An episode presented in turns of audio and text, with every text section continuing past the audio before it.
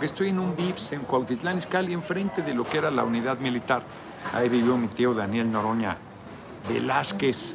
Aquí muy cerca está lo que fue la Ford, que fue una planta industrial importantísima. Fíjense, a propósito del tema,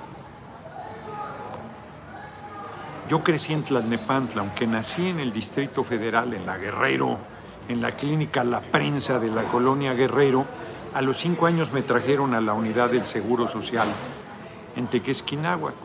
Ser una zona industrial poderosísima. Mi tío trabajaba en acero solar y allá había cualquier cantidad de fábricas, la vidriera Los Reyes, eh, no sé qué, silicatos donde se produce el vidrio, acero, aceros nacionales. No, era una zona fabril importantísima, poderosísima. Naucalpan, ni se diga, aquí estaba la Ford te seguías, estaba Guanos y Fertilizantes, que era una empresa pública, estaban las llanteras, Aztecatepec, eh, zonas industriales, todo esto eh, muy poderosas, una estructura muy importante, se me olvidó decirlo hoy en la rueda de prensa, porque fue muy exitoso en su momento el modelo de sustitución de importaciones en nuestro país. Eh, nosotros eh, desarrollamos cuando, fíjense cómo es la vida, eh, cuando el general Lázaro Cárdenas expropia el petróleo, las empresas petroleras extranjeras nos bloquean, nos embargan, nos roban el petróleo que exportábamos y entonces nuestro gobierno decide canalizarlo a la actividad económica interna. Venga, Mino, vamos con todo. Nuestro próximo presidente, muchas gracias y gracias como siempre por tu cotidiana cooperación. Y entonces genera un proceso poderosísimo de industrialización. Producíamos todo. Bueno, ahí muy cerca de donde yo vivía estaba IEM, Industria Eléctrica Mexicana, que era la que eh, producía todos los blancos, refrigeradores, lavadoras, estufas. Un recado a Emma que ya estoy transmitiendo. A Emma que ya estoy transmitiendo, por favor. Entonces, fue muy importante, muy importante, y con el Tratado de Libre Comercio se chingó todo eso. Se acabó eh, el campo, se abrió la frontera, la producción agrícola con productos transgénicos mucho más baratos con los apoyos económicos que, muchas gracias, que tienen los agricultores en Estados Unidos y toda nuestra planta industrial voló en mil pedazos, que, que la Ford ya no existe. Toda la zona industrial de Tlalnepantla ahora son centros comerciales que deben ser lavaderos de dinero. Eh, se perdió empleo de manera brutal. Además era empleo, a estas alturas queda claro que eran empleos bien pagados. Los trabajadores, por ejemplo, de Vidriera de los Reyes Si bien es cierto que rotaban turnos, esto es, una semana está en la mañana, una semana en la tarde, una semana en la noche. Mi amigo que está ahora en Texas ya se regularizó, Pedro Arredondo Víquez trabajó ahí. Entonces, nos hizo pedazos ese acuerdo. O sea, ignorante senador, John Kennedy, dije Kerry en algún momento de la rueda de prensa, John Kennedy de Luisiana, reaccionario, prepotente, más allá de su majadería, más allá de su majadería, lo que el gobierno de Estados Unidos es hace de una enorme hipocresía, porque los republicanos están jugando el papel de policía malo, planteando que una intervención militar y que ellos sí pueden poner orden. Trump en algún momento presionó al compañero presidente primero con los aranceles y no parábamos nosotros el flujo migratorio como si nosotros fuéramos responsables del flujo migratorio de América Latina, Centroamérica y el Caribe, porque el gobierno de Estados Unidos ha sido rapaz y ha madreado nuestras economías, se ha enriquecido a costa de despojarnos de empobrecer a nuestros pueblos y luego se convierte en el polo de atracción de Estados Unidos porque tú llegas ahí y tienes trabajo. Se requieren de la mano de obra, del empleo de la gente. Entonces, son profundamente hipócritas, insisto. Y por otro lado, antes te acusaban de comunista, de socialista, de terrorista, ahora te acusan de narco, ¿no? Y si tú no eres narco, que no es nuestro caso, no somos un gobierno, nos damos un narcoestado como lo fue Colombia, al cual apoyaron todo el tiempo, y hoy quieren tirar al gobierno del, del presidente Gustavo Petro, porque es un gobierno popular que sirve a la gente, elegido democráticamente. Ah, pero a ese sí lo quieren tirar. Todos los narcostados que hubo, léanse Colombia Feroz, es brutal, demoledor los datos de las ligas de los últimos décadas de los presidentes colombianos de derecha, con, con los grupos de narco, los grupos paramilitares, Francisco Frausto, nos vemos en Los Ángeles este sábado 20 y domingo 21 en Los Ángeles y San Diego el 20 y el 21 en Fresno. Entonces, este, muchas gracias por la cooperación. Terrible, terrible. Fíjense, nosotros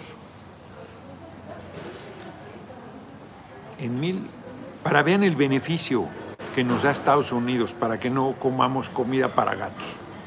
En 1846-48, este era nuestro territorio. Todo esto, amarillo, amarillo claro y verde, era nuestro territorio. Y en la guerra ilegal de 1846-48 nos lo robaron. Primero, 10 años antes, Texas, en 1836 que lo apoyaron para que se declarara independiente. Y luego todo esto en 1846-48, 60% del territorio. Ya me dirán cuál es el beneficio que hemos tenido Estados Unidos y nos robó el 60% del territorio en una guerra ilegal, en una guerra donde nos provocó, donde estuvo, fíjense dónde llega Texas, esta parte amarilla era nuestra, lo que hoy es Brownsville, por ejemplo. Al, al, norte del río Bravo y al sur de Texas, Texas no llegaba hasta el río Bravo. Ánimo, Noroña, Francisco Beltrán, muchas gracias. Buenas tardes, saludos desde las Carolinas. Aquí estamos, no nos vamos, por eso ocupamos líderes importantes como tú para que saquen adelante a México y poder avanzar en el profundo cambio de las conciencias. Aquí vean esta parte, esta tripita amarilla, era México y está entre Texas y este entre lo que es Texas y el río Bravo. Hoy bajaron la frontera hasta el río Bravo, pero ese era territorio nuestro. Y el ejército norteamericano llegó ahí a la altura de lo que hoy es Brownsville, que era territorio mexicano, provocó a un, a un eh, destacamento de militares mexicanos. Hubo creo que tres militares estadounidenses que murieron en, la, en el enfrentamiento y el presidente Polk, entonces presidente de Estados Unidos, dijo que los habíamos agredido en territorio tejano que tampoco era territorio estadounidense. ¿Qué hacían ellos ahí? Pero ni siquiera estaban en territorio mexicano. Y con ese pretexto, el único diputado que preguntó la ubicación exacta porque sabía que estaba mintiendo Paul fue Abraham Lincoln. Francisco Macareno, mi diputado ayer nomás entró en la entrevista con los periodistas, el chat se empezó con Z a mover rápido manifestando apoyo a usted. Muy bien. Entonces, nos invaden, nos roban 60% del territorio. Gracias, senador Kennedy. No, hombre, si no estaríamos comiendo comida para gatos. Muchas gracias por quitarnos California, Texas, todo lo que han sacado de petróleo de Texas, de oro de California. Es el estado económicamente más poderoso de la Unión Americana. No, hombre, muchas gracias por hacernos el favor de robarnos 60% del territorio. Qué amables. El siguiente acuerdo importante fue en 1868. Ya con nuestro gobierno restablecido, ya se había derrotado al imperio Maximiliano, Matías Romero seguía siendo el representante mexicano en Estados Unidos. Y con Seward, creo que se pronuncia, o Seward, se pronuncia, se hizo un acuerdo de reclamos mutuos. Kiki Minaj, Estados, Unidos y Europa tienen a la OTAN para detener Rusia, México, China, Rusia y Corea del Norte deben tener una alianza defensiva contra el imperialismo. El problema es que el compañero presidente ha apostado a Estados Unidos. Hoy lo comenté. Compañero presidente en el aniversario del natalicio de Bolívar planteó una integración de todo el continente con Estados Unidos para hacer equilibrio a China que tendrá el 50% del control del comercio del mundo. Y a pesar de, claro, con otra política de Estados Unidos, y a pesar de eso ahí están las agresiones, el complot permanente en la Embajada de Estados Unidos contra el gobierno del compañero presidente, el financiamiento al señorito, al Claudio X Junior 2, la alianza PRI-PAN-PRD armada en la Embajada de Estados Unidos, el guion golpista, el uso del Poder Judicial para tirar a nuestro gobierno, las provocaciones constantes. Entonces, pues es gravísimo. Fíjense. No, ahorita, ahorita como no, no, me, no me voy a desviar todavía. Voy a poner dos ejemplos, uno mexicano y uno estadounidense, de injusticia para estos farsantes, farsantes. Estoy muy indignado, estoy de muy buen humor porque ahorita fui al baño antes de empezar aquí. Y este. Y una mujer me dio un abrazo, te amo, me dijo, pero políticamente. Está su esposo ahí. Te apoyamos con todo, te adoramos. No, hombre, bien bonito, bien bonito. Entonces se hizo el acuerdo por reclamaciones mutuas, pues no respetaron ni siquiera el Tratado de Guadalupe Hidalgo, que era totalmente desventajoso. Todos los mexicanos que quedaron en lo que era territorio mexicano debieron haberse respetados, son despojados, atropellados, por supuesto tratados con racismo, o sea, hicieron chingadera y media. Hay mexicanos en Estados Unidos que son más antiguas sus familias, sus raíces que los estadounidenses, porque ellos estaban ahí antes de que nos robaran el 60% del territorio. Para que se vayan ubicando, empezando por el senador Kennedy. Lástima de apellido. Tampoco eran unos angelitos. Entonces en 1868 se firma un acuerdo bilateral, no se llega a ningún lado. Estábamos muy muy lastimados económicamente. Efraín Aceves y todavía Santana les vendió la mesilla en 1953 un precio ridículo. Así fue. Así fue.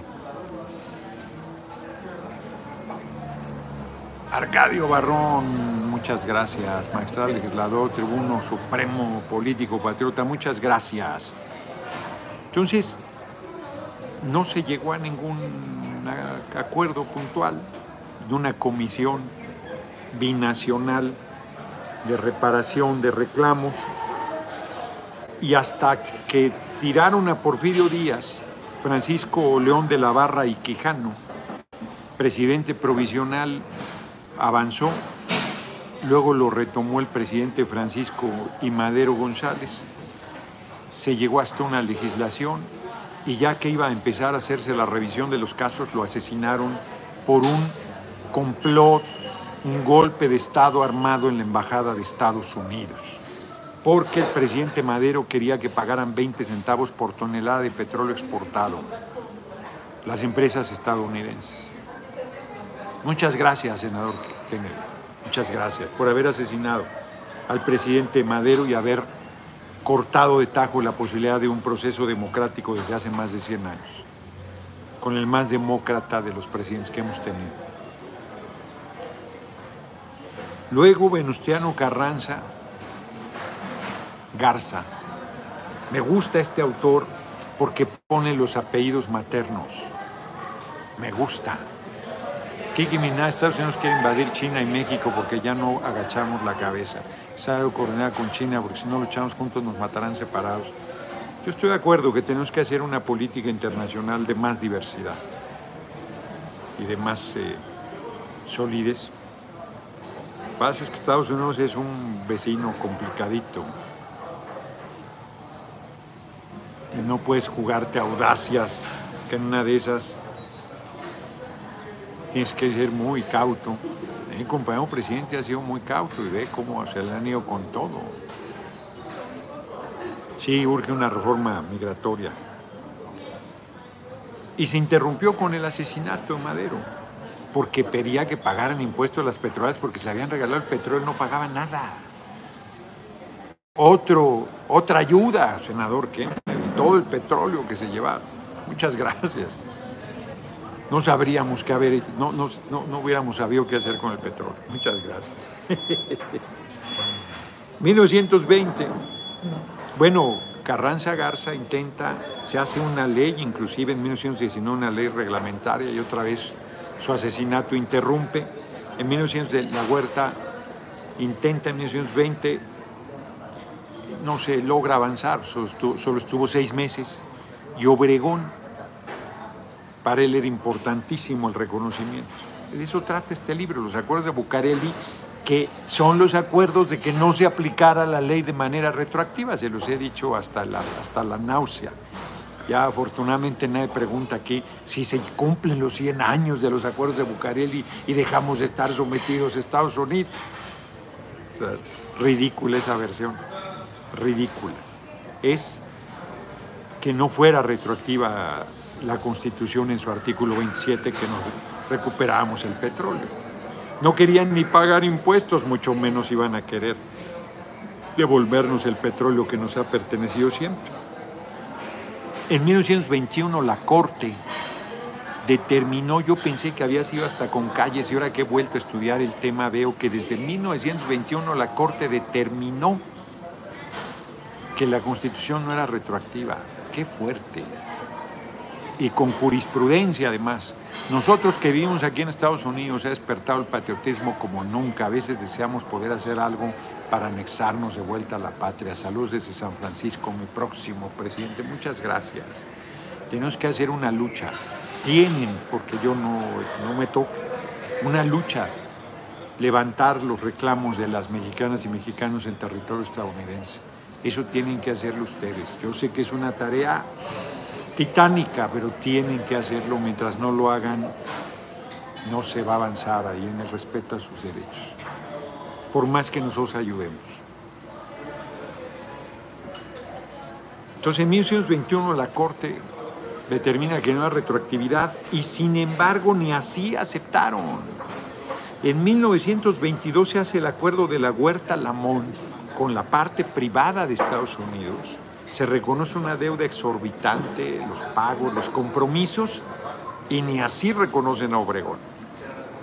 Es hasta 1923, 14 de mayo de 1923, que empiezan en la calle de Bucareli a reunirse y el 15 de agosto se hacen dos convenciones, la general y la especial. La especial es sobre reclamos de daños hechos en la revolución, de expropiaciones, de indemnizaciones, ta, ta, y el general de que no se aplicara el artículo 27 de manera retroactiva. Y Obregón aceptó. Por eso el libro se llama Un acuerdo pragmático de la diplomacia mexicana. El autor dice, pues ya la Corte había dicho que no se podía aplicar retroactiva la ley, o sea que el petróleo no era nuestro, que ya se los había regalado Porfirio Díaz. Qué fuerte, qué fuerte lo que estoy diciendo. Y Bajo ese argumento, Obregón firma el acuerdo para que lo reconocieran porque necesitaba acceso al crédito y venta de armamento. Y para eso necesitaba que Estados Unidos lo reconociera. Entonces eso es, esos son los acuerdos de Bucareli. Ese son una rapidísima, eh, agilísimo recuento histórico que acredita cómo nos han saqueado solo en materia petrolera y de territorio. Hoy comenté también que millones, decenas de millones de mexicanas y mexicanos en Estados Unidos contribuyen con su trabajo a la riqueza del vecino país, porque se quedan con la mayor parte del trabajo, que, de la riqueza que su trabajo produce, porque además les pagan salarios todavía menores. Y aunque pagan impuestos, no reciben nada a cambio. Nada. Tienen que luchar en no pocas ocasiones hasta para que les den una pinche licencia de conducir. Tratados con racismo, con clasismo, con infamia. Entonces, este ignorante senador, ¿de este, qué nos habla? Pero además él dice que quieren venir a, a México. Pues miren, tienen un poquito de trabajo en Estados Unidos. Miren los puntos de distribución de droga en 2015 de los cárteles que en territorio estadounidense distribuyen la droga. Y miren, es información de la DEA, no es información mía. ¿Cómo creció 2020 creo que es esto? Y les digo qué cárteles distribuyen la droga en territorio de Estados Unidos. Cártel de Sinaloa, Cártel Jalisco Nueva Generación, Cártel del Golfo, Organización Beltrán Leiva, Leiva Organización, Los Rojos, entre otros. Datos de la DEA en territorio de Estados Unidos. Ahí están qué cárteles distribuyen en qué zonas de Estados Unidos. Senador Kennedy, ocúpese de eso, en su territorio, en su país, en el territorio robado. Ocúpese de eso. Ocúpese de que son el principal consumidor de droga del mundo. Ocúpese de que se ha tratado como un problema de salud pública.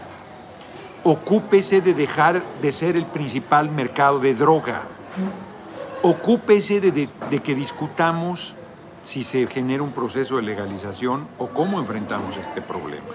Porque más ustedes tendrían un problema serio si no les llegara la droga. Yo creo que se les originaría una revuelta armada, brutal.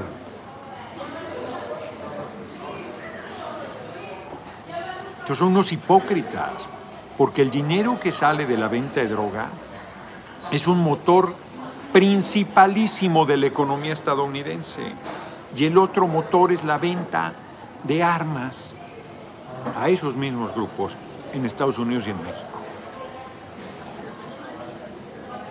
¿Qué tienen que mandar al ejército de Estados Unidos fuera de su frontera si ni siquiera resuelven dentro de su frontera? Hipócritas. Y andan queriendo, no andan queriendo, están desestabilizando al gobierno de Colombia, tiraron al presidente Pedro Castillo en Perú, desestabilizaron y tiraron con golpe de Estado a Bolivia, están queriendo estabilizar al actual eh, gobierno de Bolivia, Luis Arce, desestabilizando el gobierno de Alberto Fernández en Argentina, desestabilizando el gobierno de Lula da Silva en Brasil, invadiendo, pretendiendo invadir militarmente a Venezuela, bloqueando económicamente a Cuba, tienen invadido Irak desde hace más de una década, y Afganistán, Siria. Tienen bases militares en todo el territorio, medio mundo literal. ¿Qué se les perdió? Gastan miles de millones de dólares en esa industria de muerte, mientras tienen gente viviendo en la calle, se me olvidó decir eso, viviendo en autos, no en remolques, en autos en Estados Unidos, en la calle. Escenas dantescas. Hace muchos años, por lo menos 15, si me descuido más, que me me chocó de, un choque, de shock que dicen en inglés. ver en el pleno centro de San Francisco la gente viviendo en la calle. En Estados Unidos, en Nueva York, es público que me gusta ir a Nueva York. Invierno durísimo, la gente viviendo en la calle. ¿Cómo puede una economía tan poderosa como la de Estados Unidos generar semejante brutalidad? Ocúpese de eso, senador Kennedy. Ocúpese de eso, farsante, hipócrita, ignorante y racista. Pues esa gente no come comida para gatos, come de la basura. Así como hicieron videos de Venezuela que eran falsos. No necesita senador Kennedy ir a Venezuela para tomar videos, testimonios de gente comiendo de la basura. Eso sucede en su país, en Estados Unidos. Hipólito Aventurero no viven en autos, en casas de campaña. En autos algunos, en casas de campaña otros, en autos. Yo sé de gente que vive en autos. Me consta. Además, en casas de campaña otros. La integridad y libertad de México vale más que la comodidad de unas élites yanquis. Es tiempo de cambiar la geopolítica mundial. Ponle cheque a Estados Unidos. No sé qué quisiste decir con eso, Kiki Minaj, de ponle cheque a Estados Unidos. Entonces, es, brutal, es brutal. Rubén Hipólito Sánchez, espero le alcance para un cafecito. Saludos, claro que me alcanza, ya me lo estoy tomando, muchas gracias. Rubén Hipólito.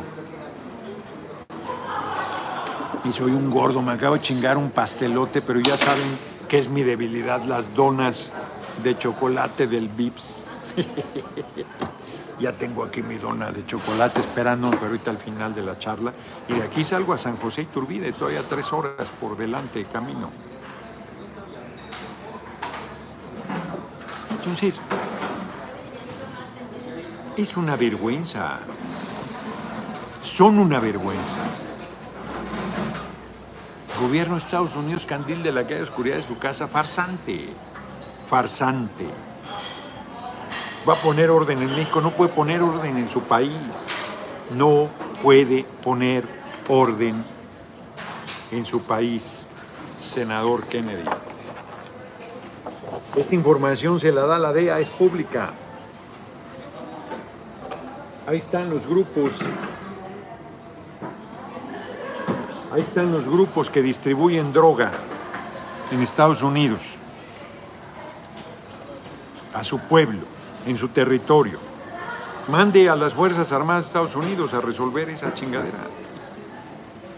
Ahí no necesita permiso nadie, no necesita el presidente tomar el teléfono para decirle al presidente López Obrador, no resuélvanlo ahí, resuélvanlo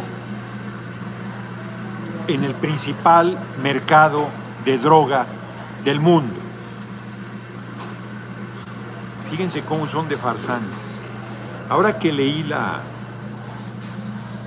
el libro de Legado de Luna, la defensa de una secuoya gigante, 50 metros de 1500 años de antigüedad, que iban a cortar.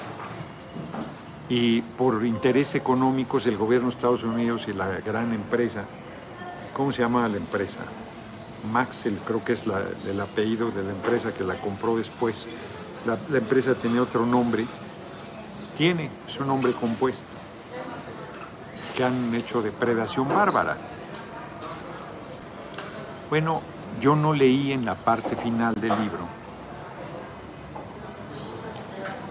que hay un Leonard Peltier, un indígena de un pueblo originario estadounidense, defendiendo los bosques. En 1975 hubo un ataque a la reserva india de Pine Ridge, o como se pronuncie.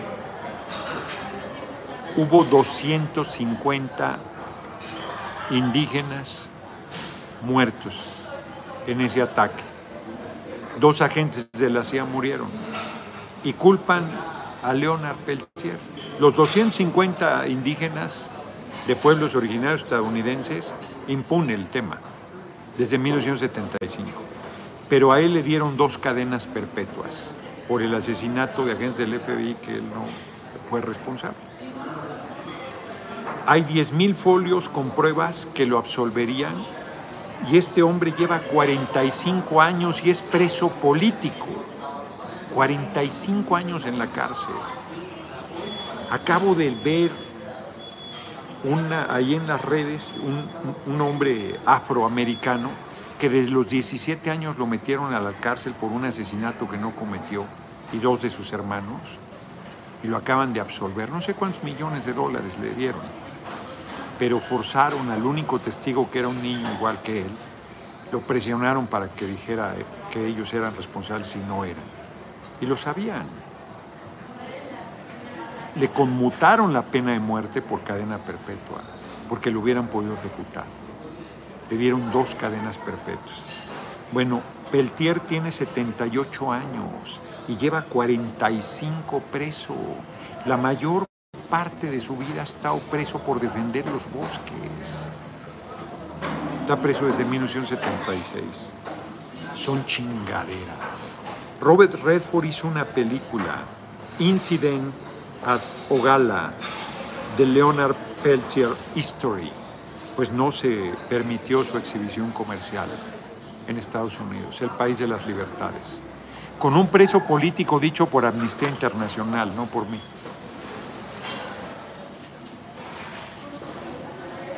Y siguen diciendo que la ley sí funciona en Estados Unidos, que la democracia, que las libertades. Está cabrón. Está cabrón. Y aquí en México me acabo de enterar, María Margarita Javier se llama, en Ensenada, en Maneadero, su compañero de vida, su pareja, pues es un violento, un celoso macho. Y la quiso matar, un feminicidio, le metió una cuchillada en el pecho, le pasó a 8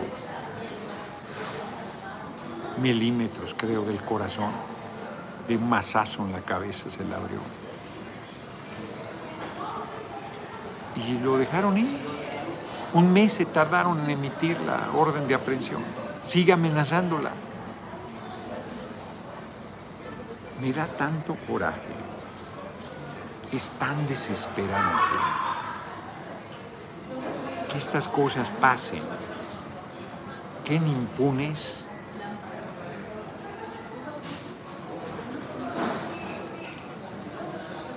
está cabrón. Está cabrón muy indignante. La de cosas que me llegan. La de cosas que me llegan. Aquí en San Diego, en el Boulevard Linda Vista, hay gente viendo en la calle. Estas son de gente pobre y algunos mueren en la calle, pues sí. Pues sí.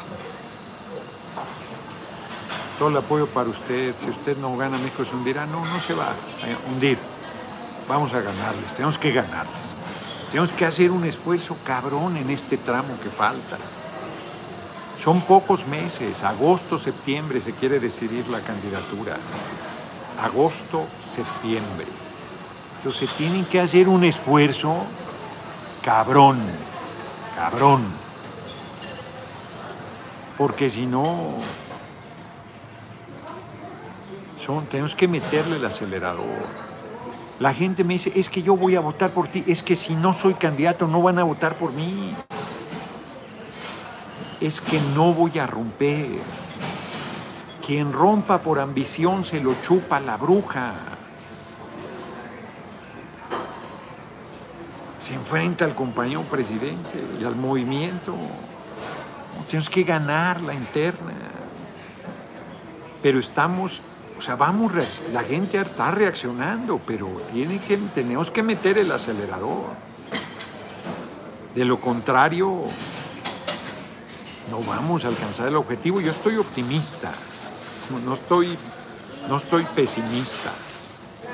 Y estoy haciendo lo que está en mi poder. A ver, yo ayer fui a dos eventos muy buenos, el de Chicoloapan, en la noche, 8 de la noche. Ya había agarrado yo un segundo aire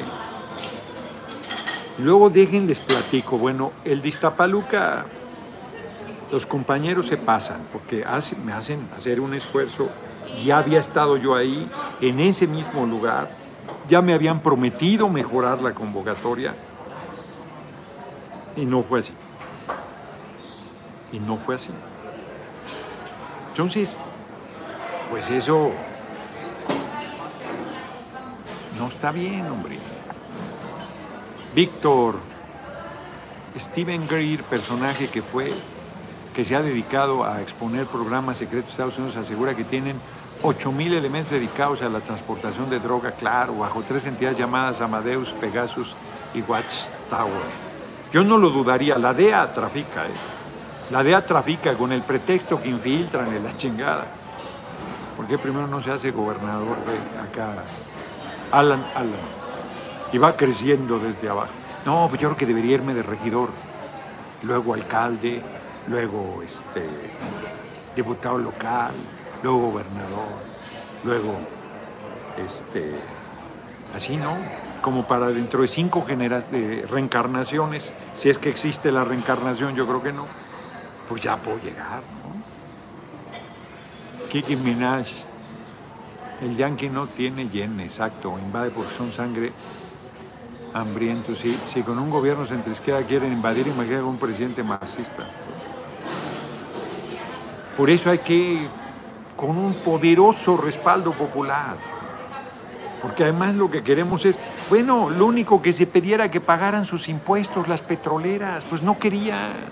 Por eso asesinaron al presidente Madero. Pues ni siquiera es que estés muy radical. Hoy Marcelo tiene evento en Oaxaca, se nota que le sobra recurso, pero le falta mucho pueblo. Noña le sobra mucho pueblo que lo respalda. Muchas gracias. No, además sacaron un artículo según de apoyo a Marcelo Majadero, amenazando al compañero presidente que Marcelo le sabe muchas cosas que puede hacer públicas, que si no le dan la candidatura se va a la oposición y que nos gana pues adelante, adelante, que se anime a romper por ambición, que se anime. No, no, que no nos amenacen, ¿eh? que no nos amenacen. Yo no estoy de acuerdo en la cargada que hay y todo el apoyo hacia una candidatura. Me parece una majadería, me parece que es una indecencia, es lo que hemos combatido toda la vida. Yo de ahí a irme con el PRI-PAN PRD, por favor, amenazar que si no me hacen candidato me voy.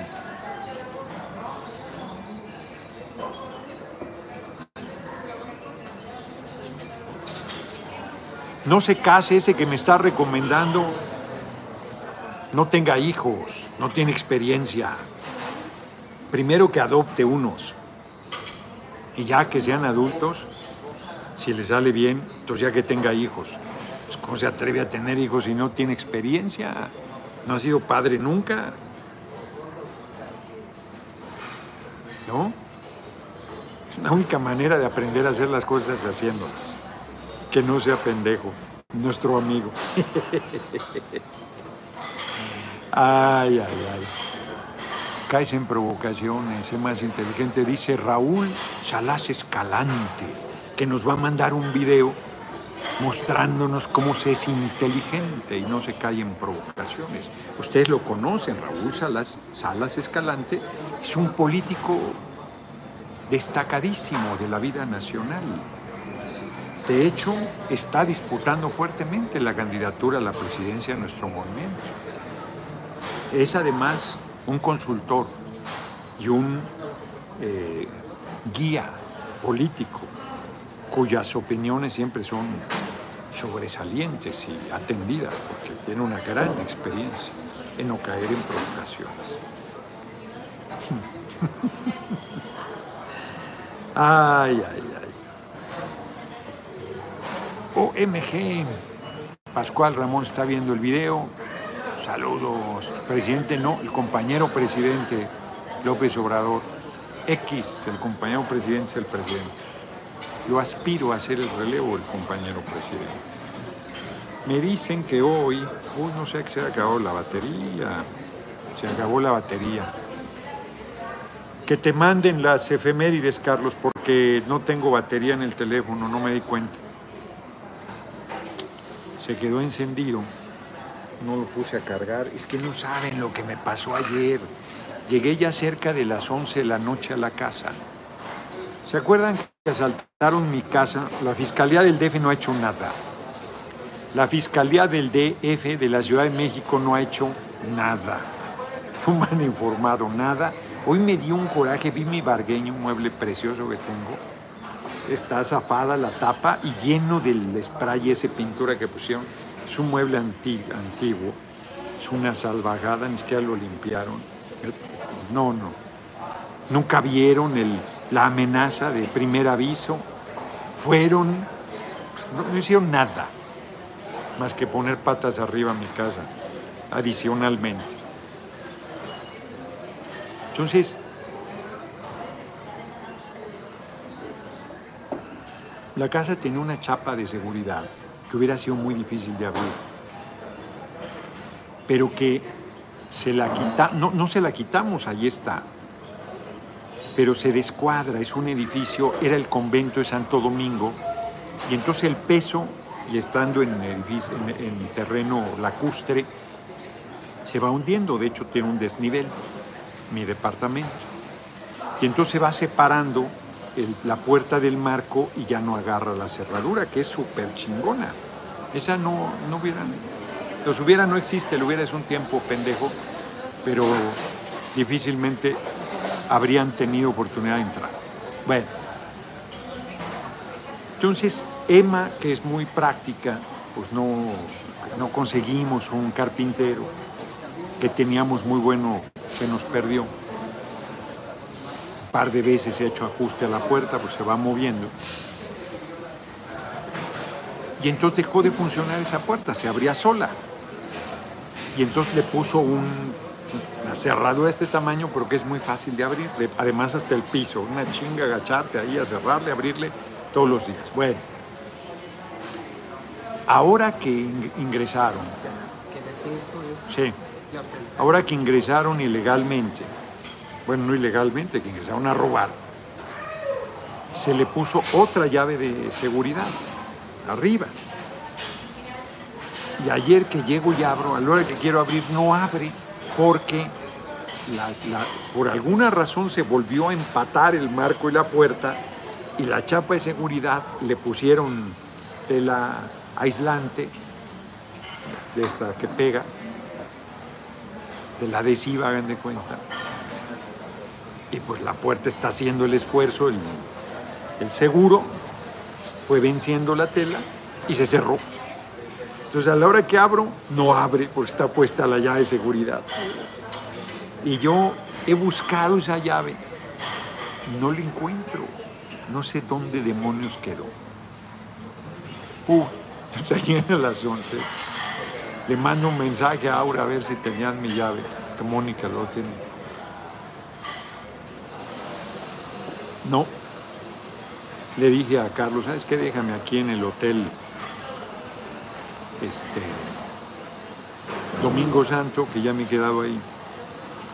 Y este y ya, pues ahí ahí este ahí me quedé.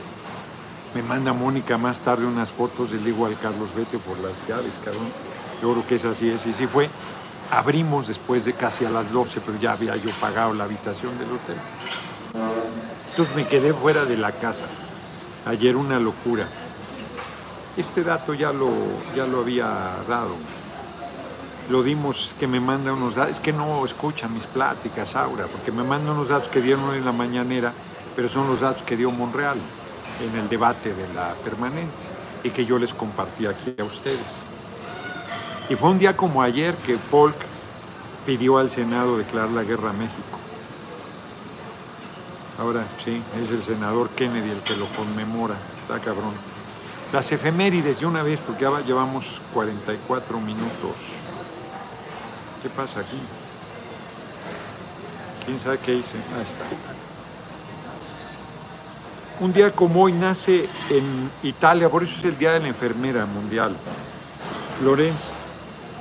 Night- Nightingale.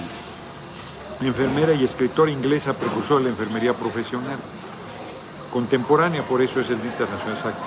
Hoy, un día como hoy, de 1856, el obispo de Puebla, Pelagio Antonio de la Bastida y Dávalos, es expulsado del país por atacar la política liberal del gobierno de la República. Y un día como hoy de 1879 muere Luis Hidalgo y Carpio, precursor de la medicina legal mexicana. Un día como hoy de 1889 nace Abelardo Rodríguez, un ladronzazo. Militar revolucionario, gobernador de Baja California y se hizo inmensamente rico. Se hizo dueño de los casinos y de... Inmensamente rico. Corruptísimo. Presidente de la República en 1932-34. Él financiaba a calles. 1910 nace en el Cairo Dorothy Crawford Hodgkin, química británica que obtuvo el Premio Nobel de Química. nació en el Cairo. 1949 termina el bloqueo a Berlín, primer conflicto de la Guerra Fría entre Estados Unidos y la URSS. Y 1979 muere Rosario Martínez Gutiérrez Skilsen, maestra, lingüista y poeta tabasqueña, dedicó su vida a la enseñanza e investigación. También es el día del comunicólogo. Pues así va la vida. Hoy estuvo, no fue ni, un periodista, ni uno, ni un periodista a la rueda de prensa que tiene el Senado, ni uno. Como el canal del Congreso transmite en vivo y yo transmití en vivo, para lo que lo requiere uno. Ya les dije que hagan una encuesta en Estados Unidos. Durante la depresión de los 30, Estados Unidos deportó hasta 2 millones de personas de descendencia mexicana.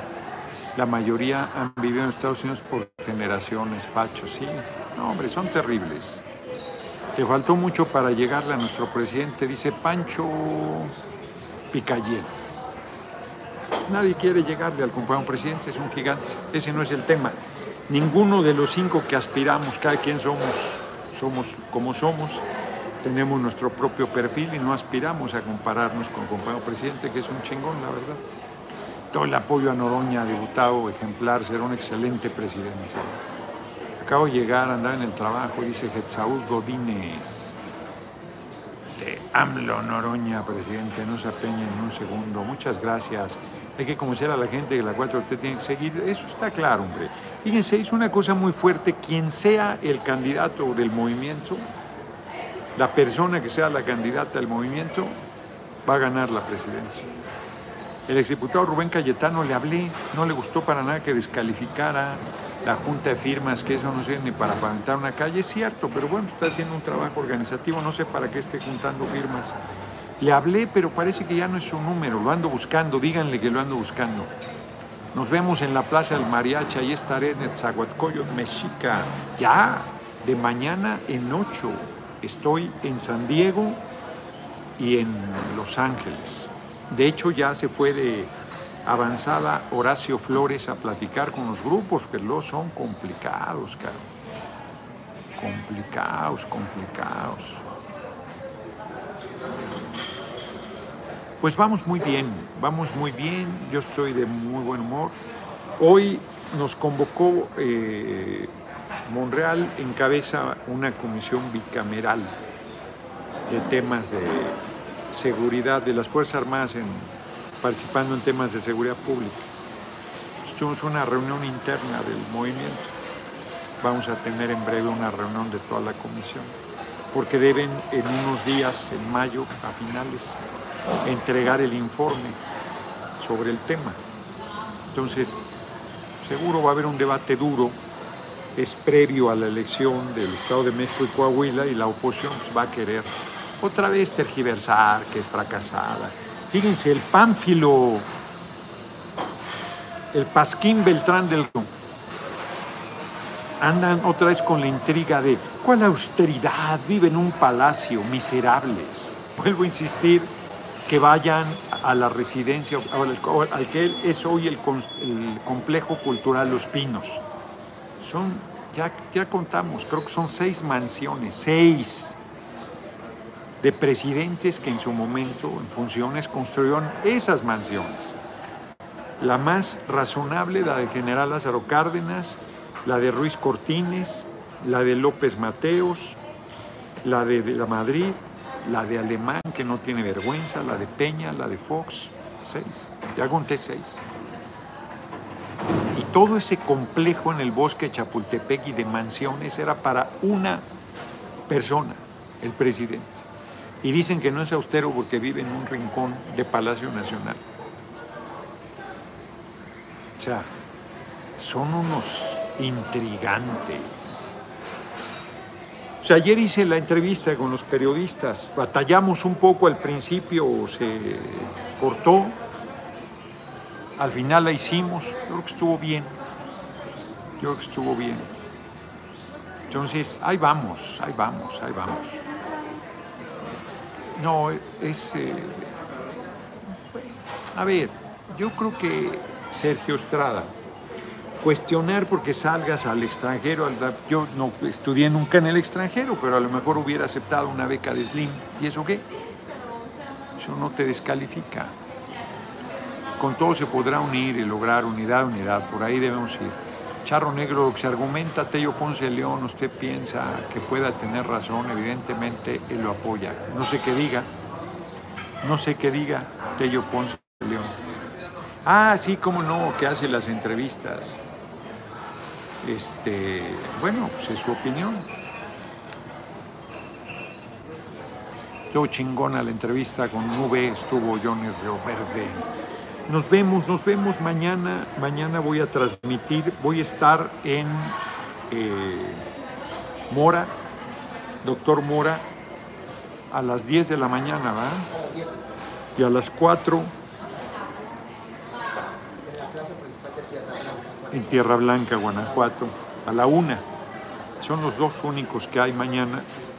Yo, creo que voy a ir a dormir a León. Quieren que vaya a San José Iturbide, pero queda lejísimos de León. ¿Para qué regreso a San José Iturbide? Yo creo que dormiré mañana en León y estaré a la una de la tarde en la Feria del Libro de León el domingo. Luego regreso. Tras- en León, co- con, mayor razón. Ramada, con mayor razón voy a ir a dormir a León. Es más, si voy a rueda de prensa en el Ramada y me quedo, porque voy a otro lado. Bueno, pues nos vemos mañana. Nos vemos mañana. Este, López Dóriga entrevistó ayer a Ebrard.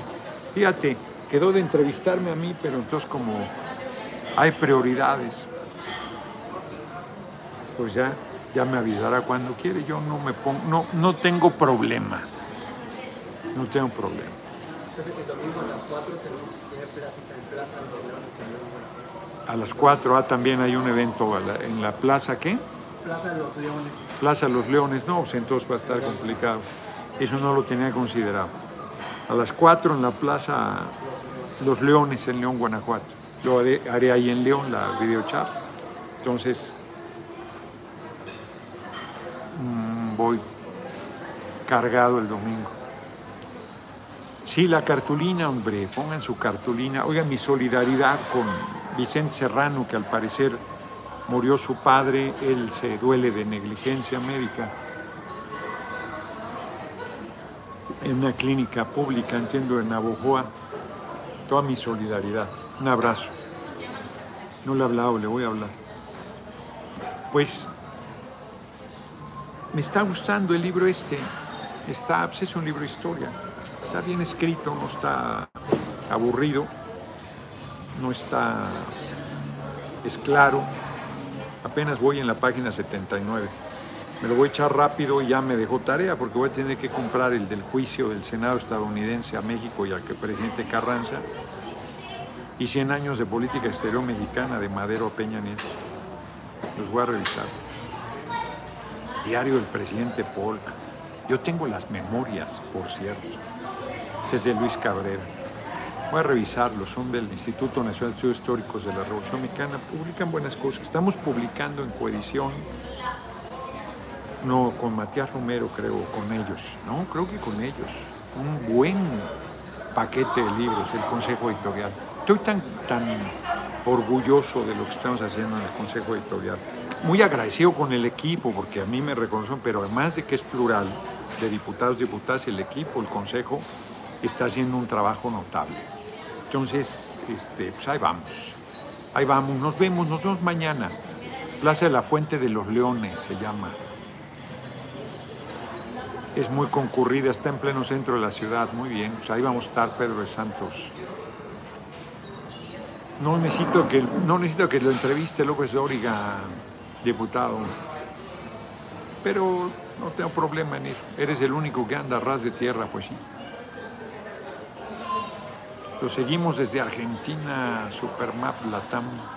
Es tiempo de organizarnos. Guajuapan, sitio histórico de generales volteados y fifís, poderosísimos. A ver, otra cooperacha de Mr. Bautista, Alejandro Bautista. Pues muchas gracias. Llegaron a 181 dólares con 61 centavos. Pues vamos muy bien. Vamos muy bien. Hoy, este, pues nuestro gobierno respondió también al, al senador Kennedy en la voz de Marcelo Ebrard. Estuvo muy bien. Estuvo muy bien. Y yo hice lo propio desde ayer y hoy en la rueda de prensa. Retomé el dato aquí para enseñarles algunas cosas. Y ahí vamos. Pues ya nos faltan tres minutos y medio. Miren, ya se hizo famoso aquí. Vamos, Noroña, tú seas el próximo presidente de Jesús Mondragones, esperamos. Así te tomas esta. Este digo que está albureando, Luis Calcio. 332 diputados y 85 senadores Morena PT Verde. 333. 330, sí. 330 deben ser. Kennedy Fake, pues sí. Tipejo, tipejo. Pues nos vemos. Noroña 2024, Esperanza del Pueblo. Yo no sé cómo voy a comer Isadona, estoy llenísimo. Yo creo que me la voy a llevar. Para que él no vaya. Hasta mañana, noroñeros, dice. Eh, saludos desde California, por allá vamos a andar, vamos a darle con todas las conservas. No voy a estar el miércoles en la permanente, le comenté hoy a Monreal, porque me invitó el Verde, tiene una encerrona, Partido Verde, invitó a los cinco aspirantes a la presidencia y a mí me toca el miércoles a las 2 de la tarde. Y no quiero, pues ya acepté, entonces ya. Tony Stark León, no la diputada, el formato del Escorpión Dorado tiene más alcance que la de López Dóriga. Un abrazo. Bueno, la del Escorpión Dorado ya está programada para finales de mayo. Mañana les doy la fecha. Ya la tengo, pero no me, no me acuerdo. No me acuerdo. Noroña, futuro presidente. Hay que comenzar unirnos a los BRICS. Este, México se puede incorporar al grupo de BRICS, puede. Cuando la entrevista con Sabina también ya está acordada la fecha. Mañana se las paso. Le voy a preguntar a Mónica. Mañana se las paso. La fecha. Venga a Coahuila, voy a ir después de la elección que el pueblo de Coahuila decida el 4 de junio. No me necesitan, dicen que van a ganar, ¿no? No me necesitan. Este, pues nos vemos. Yo mandé a hacer mis mantas para mi casa con eslogan El pueblo es quien decide, no es el bien. El dios escorpión, dice José Reyes. Bueno, pues cada quien tiene los dioses que se merecen. Saludos, querido compañero. Sí, lo necesitamos en Coahuila, pero no voy a ir a Ana Lilia Juárez. Ya dije yo mi posición ahí, que decida el pueblo de Coahuila. Porque si voy, voy a apoyar a Guadiana. Entonces, ¿para qué nos complicamos? No venga Coahuila, vamos a ver cómo se pone al final, pues sí. No, mi opinión es que es un error. A haber idos separados y que eso va a terminar mal. Nos vemos, nos vemos mañana. Ah, pues quedan 50 segundos. ¿Cómo me ha rendido el tiempo hoy? ¡Qué bárbaro! Mañana viene nuestro presidente a, Ta- a Matamoros, Tamaulipas. Ahí, denle un abrazo de mi parte allá en Matamoros. Mejor ven a Chicago, pues sí, organicen mi visita, cabrones, porque me dicen, ven acá, ven acá. Pues organicen, organicen. Noroña va a hacerla, a hacer la sorpresa de la derecha. Pues no de la derecha, la sorpresa. Nos vemos, nos vemos mañana. Es un chingón. Decía chingo, pero es chingón. 7, 6, 5, 4, 3, 2, 1. Adiós. 195.